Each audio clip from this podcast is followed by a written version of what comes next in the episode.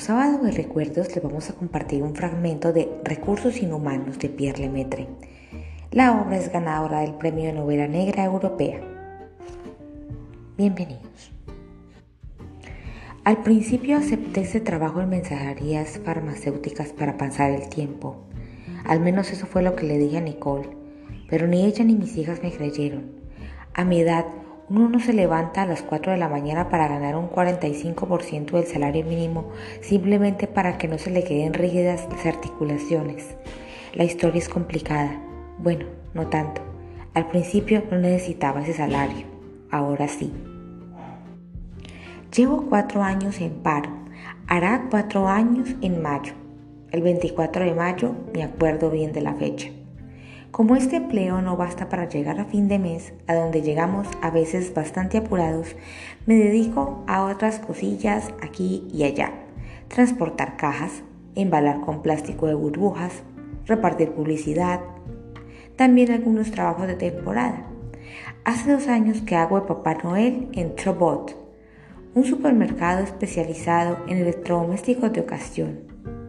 No siempre le cuento a Nicole lo que hago, porque le dolería multiplico las excusas para justificar mis ausencias. Como es más difícil cuando se trata de un trabajo nocturno, me he sacado de la nada una pandilla de amigos en paro con los que se supone que me reúno para jugar a las cartas. A Nicole le digo que necesito relajarme. Antes era director de recursos humanos en una empresa de casi 200 empleados. Era responsable del personal, de la formación, controlaba los salarios y representaba la dirección ante el comité de empresa. Trabajaba en Bercot, una empresa de bisutería. 17 años viviendo de perlas. A la gente le gustaba gastar esa broma, decían. En Bercot se vive de perlas. Había un montón de bromas muy divertidas sobre las perlas, las joyas de la familia, etc.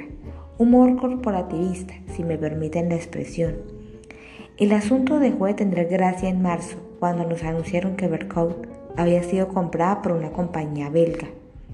Podría haberle disputado el puesto de director de recursos humanos del grupo belga, pero en cuanto me enteré de que tenía 38 años, comencé mentalmente a recoger mis cosas.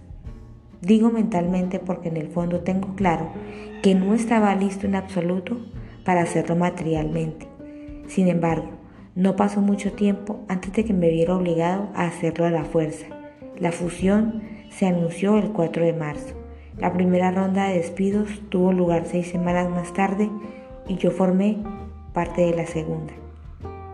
En cuatro años, a medida que mis ingresos se volatilizaban, mi estado de ánimo pasó de la incredulidad a la duda, después a la culpabilidad y por fin a una sensación de injusticia. Hoy lo que siento es cólera. No es un sentimiento muy positivo la cólera. Cuando llego a mensajerías farmacéuticas y me enfrento a las estúpidas cejas de Mehmet, a la silueta larga e inestable de Charles, y pienso en todo lo que he tenido que pasar para llegar aquí, crece dentro de mí una cólera terrible. Solo falta que encima piense en los años que me esperan, en el porcentaje de cotización que voy a perder, en la bajada de mi pensión, en el abatimiento que a veces nos inunda a Nicole y a mí. No debo darle vueltas a todo eso porque, a pesar de mi ciática, se me pone un humor de terrorista.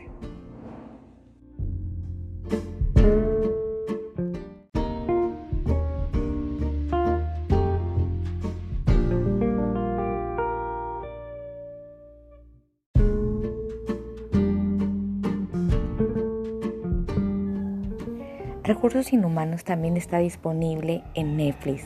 Esta miniserie fue lanzada en este año y está protagonizada por el futbolista retirado Eric Cantona.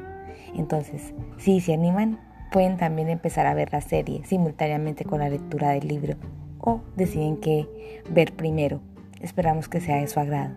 Nos vemos el próximo sábado. Hasta pronto.